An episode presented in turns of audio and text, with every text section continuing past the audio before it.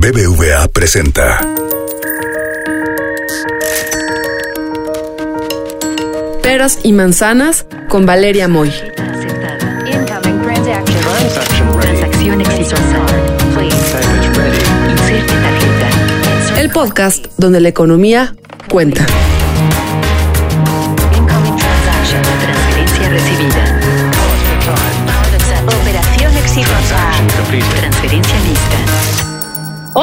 Soy Valeria Moy. Bienvenidos a este episodio de Peras y Manzanas. El pasado 16 de julio, el INEGI presentó los resultados de los censos económicos 2019. Los resultados de los censos, de estos censos específicos, de los censos económicos que realiza el INEGI, son muy importantes para la economía mexicana.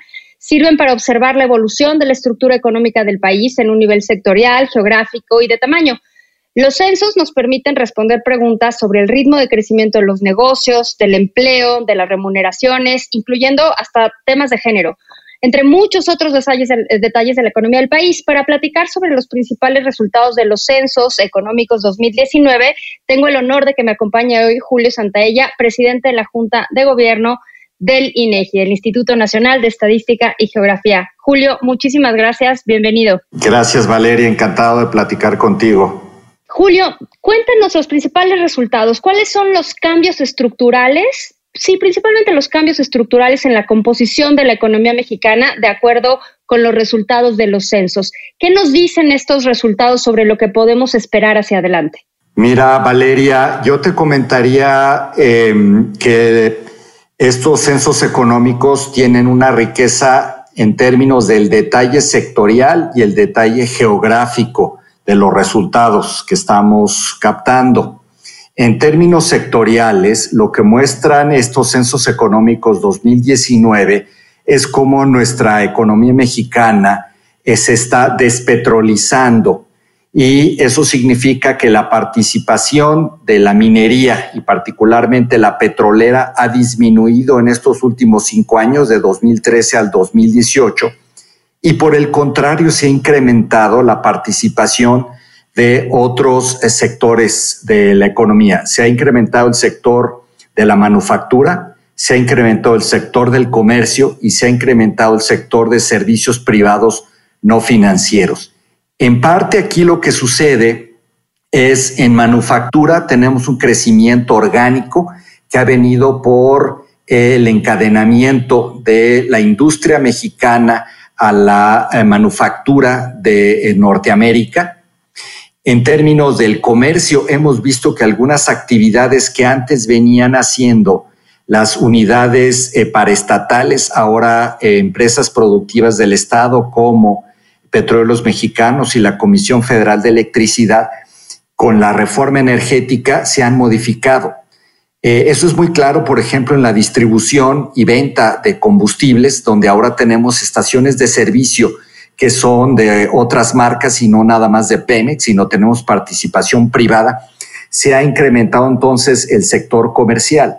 Y también en términos de eh, generación, distribución de, eh, de, electricidad, pues ha habido una segmentación de la Comisión Federal y tenemos otros participantes. Entonces, desde el punto de vista eh, sectorial es lo que estamos viendo, más manufactura, más comercio y más servicios. Desde el punto de vista geográfico, eso tiene también una representación. Una de las cosas más eh, interesantes es cómo eh, algunos municipios que han sido sede de algunas inversiones directas importantes han despuntado y lo captan estos censos. Un ejemplo es el municipio de Pesquería en Nuevo León, donde se instaló eh, Kia Motors, eh, que duplicó el valor agregado censal. Lo mismo sucedió con San José Chiapa, un municipio del estado de Puebla, donde se asentó Audi y que tenemos entonces este polo de desarrollo. De la misma manera, y eso me lleva a responder la siguiente parte de tu pregunta, ¿qué es lo que podemos esperar hacia adelante? Eh, el desarrollo de la industria automotriz ha sido tan fuerte que en estos eh, cinco años entre los dos periodos censales se crearon eh, alrededor de medio millón de nuevos empleos en esta industria, llegando a más de un millón trescientos mil. Por lo tanto, el gran parte del empleo en México hacia adelante va a depender de lo que ocurra con esta eh, industria automotriz. De la misma manera, los censos también nos ilustran lo que pasó con eh, las entidades que han dedicado eh, sus atractivos naturales, su capital humano a los servicios turísticos, que son de alojamiento temporal, de preparación de alimentos y bebidas. Vemos claramente cómo Quintana Roo, Nayarit y Baja California Sur han mostrado una vocación turística y lo que sabemos es que esta vocación turística ahorita está en graves aprietos porque con el distanciamiento social, con el confinamiento, con los peligros de contagio por el COVID, ha sido una de las industrias más afectadas. Yo te lo voy a dejar de momento allí, Valeria.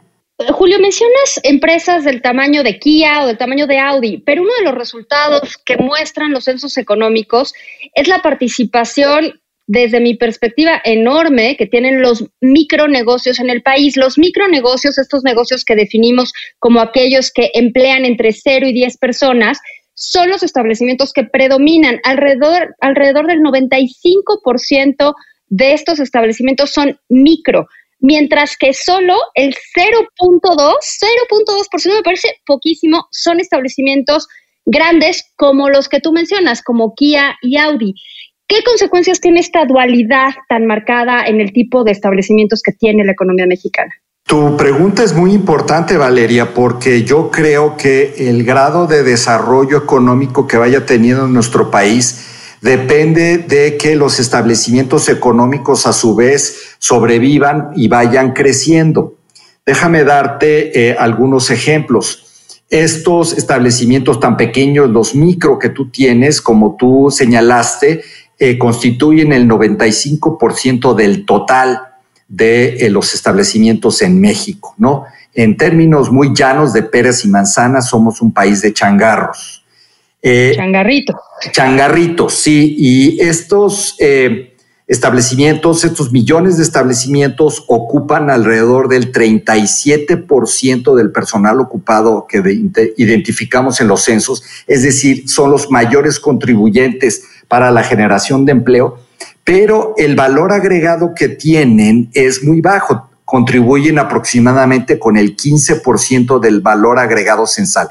Lo que esto significa es que son de poca productividad y los establecimientos poco productivos típicamente están aparejados con condiciones más precarias de empleo, con eh, una mayor participación del empleo no remunerado. Aquellos que son remunerados normalmente tienen remuneraciones menores que los de grandes establecimientos y también tienen una mayor vulnerabilidad a que suceda algún tipo de choque que los haga desaparecer y llevarlos a la mortandad, ¿no? Entonces, en la medida en que podamos hacer que estos micronegocios vayan creciendo y eh, fortaleciéndose, es que yo creo que vamos a tener como contraparte empleos más sólidos y también mejores remuneraciones. Hablas de, este, o sea, esta gran cantidad de pequeños, de microestablecimientos que agregan, entre comillas, poco valor en términos económicos al país. En ese sentido, supongo que el censo también identifica cuáles de estos changarros o de estos micronegocios son informales. Supongo que la mayoría son informales por las características propias de los negocios. Y me refiero a informalidad, pues un poco en el término del INEGI, ¿no? Aquellos que no registran a sus trabajadores en la seguridad social. ¿Cómo se ve la informalidad en los censos? ¿Ha cambiado algo en el tiempo o seguimos en niveles altísimos de informalidad? Mira, eh, Valeria, reconociendo que este problema de la informalidad es tan importante para nuestro país, hicimos un esfuerzo novedoso para eh, estudiarlo en los censos económicos. Eh, típicamente la informalidad la asociamos con el mercado de trabajo y con conceptos que recomienda la Organización Internacional del Trabajo, la OIT. Sin embargo, eh, trasladamos esos conceptos para ver la formalidad o informalidad de los establecimientos, no de las relaciones laborales, sino de los establecimientos. Y clasificamos como informales aquellos que tienen eh, cinco personas ocupadas o menos, que como tú dices, no pagan contribuciones sociales a la seguridad, perdón, contribuciones patronales a la seguridad social, que eh, no cuentan eh, con personal proporcionado por otra razón social, que no tienen eh, servicios contables contratados por fuera, que no tienen asesorías. Y, de esta manera, pues restringimos a un universo. A pesar de estos criterios tan restrictivos, encontramos que el 63% de los establecimientos de este país son informales, es decir, este, millones. Y en ellos trabaja alrededor del 19% de todo el personal ocupado eh, que identificamos en el censo y solamente generan el 3% del valor agregado censal. Además, en estos informales es muy claro lo que te decía. En los establecimientos informales, muchos de ellos eh, no tienen un esquema de empleo y, los, eh, y por lo tanto la remuneración no es fija. Es decir, no hay empleo remunerado, sino se recibe un pago al capital, que es el pequeño empresario que recibe de las ventas las ganancias que está obteniendo este pequeño eh, negocio. Y también aquellos que sí tienen eh, una remuneración, eh, normalmente tienen una remuneración que es alrededor de una tercera parte de lo que son en los establecimientos formales. Entonces, la informalidad caracteriza muy bien esta situación que tenemos en México. Pero esa informalidad, ¿qué podemos hacer? Bueno, a lo mejor eso no es un tema de, los censos económicos y a lo mejor no es el tema de este podcast, pero sin duda hay un tema en el tamaño de, las empresas que luego les es muy difícil crecer y entonces tenemos mucha rotación de estas, de estas pequeñas, de estos micronegocios que incide desde luego en la productividad y acabamos teniendo pues un valor económico relativamente pequeño aportado por estos establecimientos. ¿Qué vemos? Eh, vemos un resultado también aquí interesante en cuanto a crédito, que esta es otra consecuencia quizás, no sé cómo, no sé si es una correlación o una causalidad o qué es exactamente lo que se observa, pero estamos viendo que los micronegocios, o por lo menos un porcentaje importante de micronegocios en los censos económicos de 2019, no tuvieron acceso a créditos o financiamiento. Y ese puede ser quizás, lo planteo únicamente como hipótesis, una de las razones por las que estos micronegocios o estas pequeñísimas empresas pues simplemente no tienen acceso a crecer, no tienen acceso a capital. ¿Cómo vieron ustedes esto en los censos? Mira, yo lo que detecto es que hay como un círculo vicioso de lo que está ocurriendo. Eh, para tener acceso a crédito, pues normalmente tú tienes que tener algún tipo de garantía y como mínima condición tienes que tener un conocimiento de cuál es el desempeño que tiene tu negocio. Eh, ya te dije que muchos de estos establecimientos pequeños son informales, el 63%. Ninguno de estos establecimientos informales tienen contabilidad.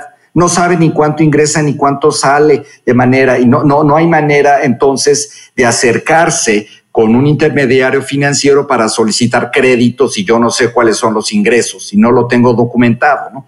Acabo recurriendo a prestamistas este, o tiburones de estos este, em, agiotistas que te están este, exprimiendo, ¿no? Eh, otra, otro, por ejemplo, de los, de los factores importantes que es em, de altísima frecuencia son los obstáculos que se enfrentan y ese sí viene en los censos económicos.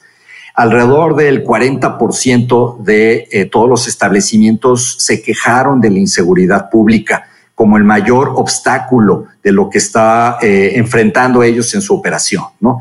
Entonces, aquí los pequeños negocios pues tienen menos herramientas para enfrentar a la inseguridad pública. Algunos se quejaron también de que tienen obstáculos para poder hacer trámites y otra serie de, de gestiones y poder hacer esa operación, ¿no? Entonces, este tipo de, de elementos que se detectan en los censos económicos, yo creo que nos pueden dar mucha luz de cuáles son los principales eh, puntos que se tienen que atacar con política pública eh, bien pensada, eh, basada en evidencia censal. Ahora, en términos de la población ocupada, el resultado de los censos es que hay un poco más de 6 millones de establecimientos que ocupan alrededor de 36 millones de personas. ¿Dónde está el resto de las personas que están ocupadas? Porque hay más personas ocupadas, incluyendo, o sea, ahí si mezclamos la información de, eh, las encuestas de ocupación y empleo que el mismo INEGI saca, vemos que hay más personas ocupadas. ¿Cómo se ve esa foto a la hora que mezclamos la información de los censos con las encuestas de ocupación y empleo? Ah, tu pregunta es eh, muy importante precisamente para eh, conocer cuál es el universo o el objeto de estudio de los censos económicos. Eh, los censos económicos eh, estudian eh, actividades no agropecuarias y solamente aquellos establecimientos que están en un local fijo o semifijo. Ah, eso es muy importante. Eso es importantísimo porque entonces lo que observamos nosotros en las encuestas de ocupación y empleo eh, que las levantamos en hogares, directamente en la vivienda, es que hay un número muy importante de personas, digamos, que caen dentro de los eh, trabajadores por cuenta propia, que en realidad eh, trabajan en, en, establecimientos o en sitios que son móviles, ¿no? aquel vendedor de tamales que llega todos los días en su bicicleta o el exprimidor de jugos que anda con su carrito pues esos locales que no se eh, fijan al, suelo, pues no caen en el universo de los censos económicos. Y entonces, esos sí los tenemos que captar a través de las encuestas en hogares, como tú dices, y eso básicamente más el sector agropecuario nos completa el, gran panorama eh, del empleo en nuestro país, Valeria. Ah, nos da una foto más completa a la hora que pues unimos de alguna manera la información que nos dan los censos más la información que nos dan las encuestas de ocupación y empleo. Ahora, en estos censos eh, tienen una sección que me parece interesante, que es el emprendedurismo de la mujer. Cuéntame qué encontraron por ahí. Mira, eh, una de las cosas que hemos tratado de hacer en el INEGI es hacer más visible eh, la participación de la mujer eh, esto es parte de tener una perspectiva de género y poder atender eh, brechas que existen eh, en, los distintos dominios de estudio, ¿no?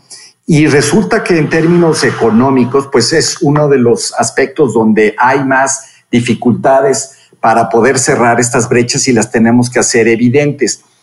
Para los pequeños negocios, es decir, aquellos que, que no están incorporados en una sociedad, sino que hay un dueño claramente identificado, es decir, es capital privado eh, eh, y particular. Eh, les preguntamos el sexo, si es posible identificar a los, si es varón o es mujer o si es compartido, ¿no?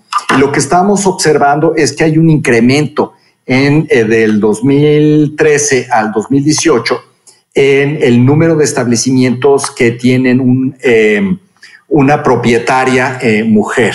Y también hay un incremento en aquellos que tienen, eh, digamos, eh, una participación doble de hombre y mujer. y esto nos habla de la mayor participación de la mujer en el emprendedurismo nacional.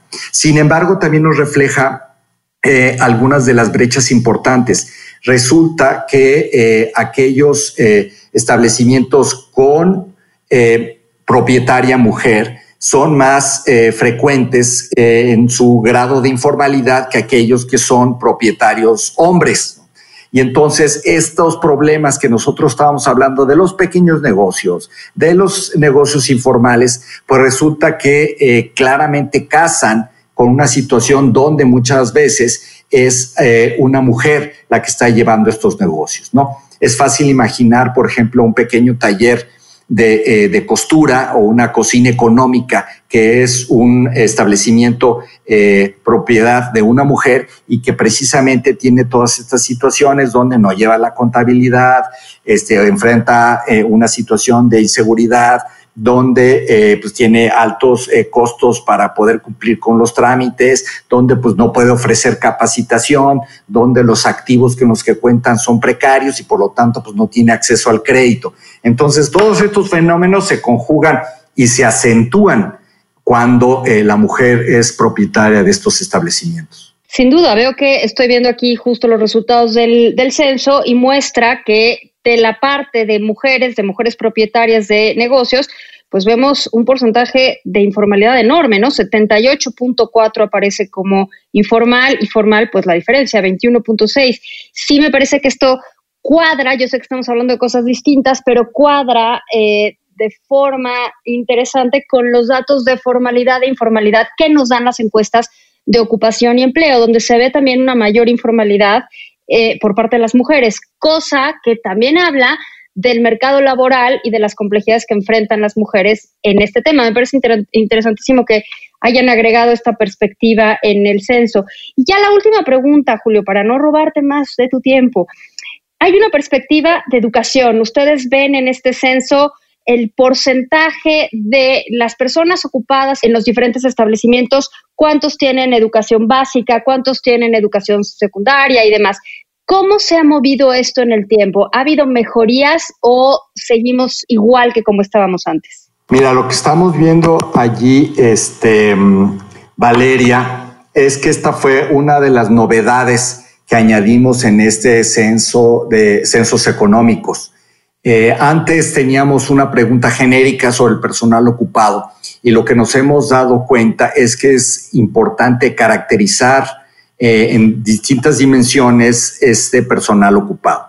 Entonces, ahora ya estamos eh, preguntando, por ejemplo, el grado de escolaridad que tienen las personas ocupadas y la edad de estas personas ocupadas eran datos que no teníamos previamente. Que no teníamos antes, entonces no podemos comparar. Pero, por ejemplo, me llama la atención algo muy importante.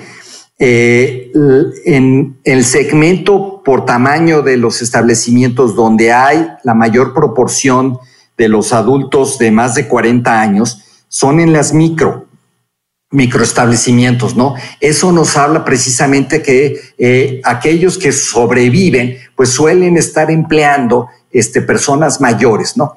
Esto, por supuesto, tiene una perspectiva de qué es lo que va a ocurrir con estas personas mayores cuando salgan del mercado laboral y si van a tener una situación de eh, seguridad social si en estos micronegocios no hubo eh, pagos o contribuciones a la seguridad social.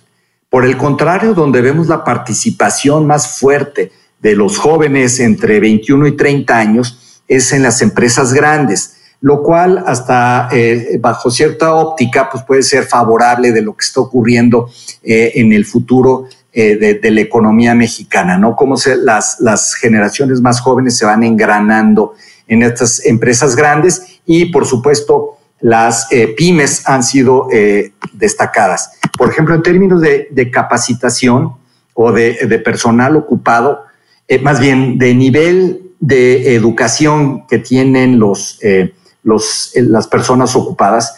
Eh, no es de sorprenderse que en las microempresas es donde tienen una mayor proporción aquellas eh, personas que están ocupadas solamente con una educación básica, ¿no? Casi el 48% del personal ocupado en las microempresas solo tiene educación básica.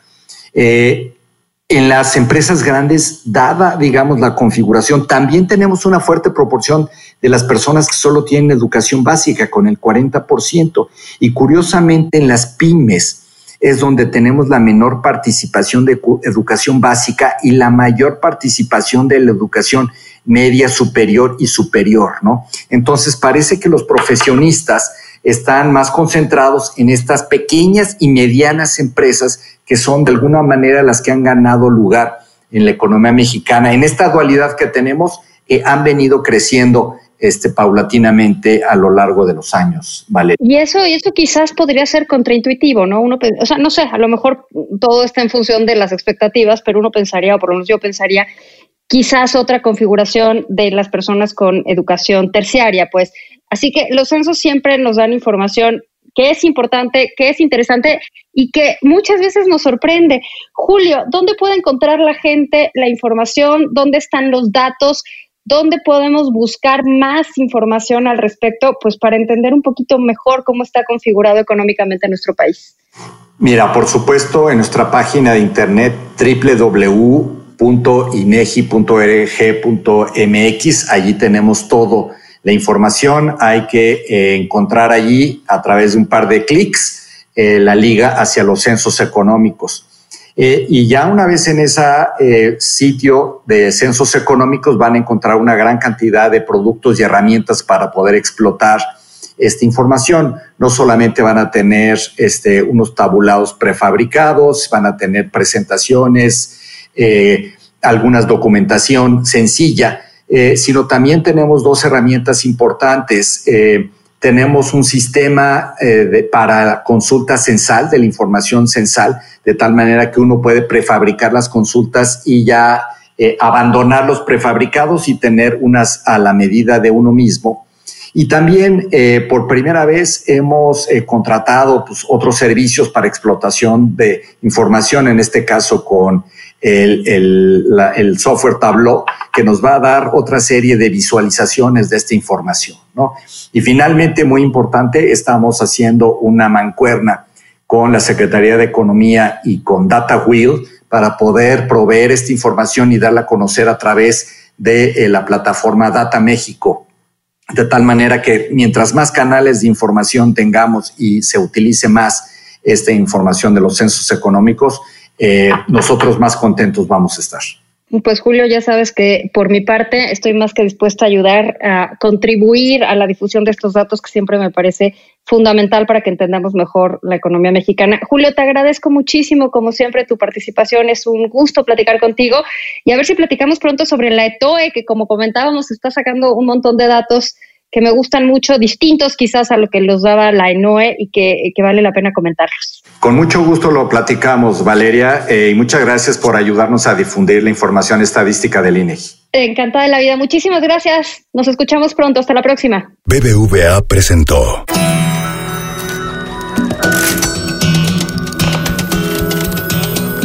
Peras y manzanas con Valeria Moy. Dirección y conducción del programa Valeria Moy. Producción, diseño sonoro y mezcla, BHD Estudios, Ciudad de México. Peras y manzanas pueden encontrarlo en Google Play, iTunes, nuestra aplicación Así como suena, en la página así como suena.mx y en Spotify.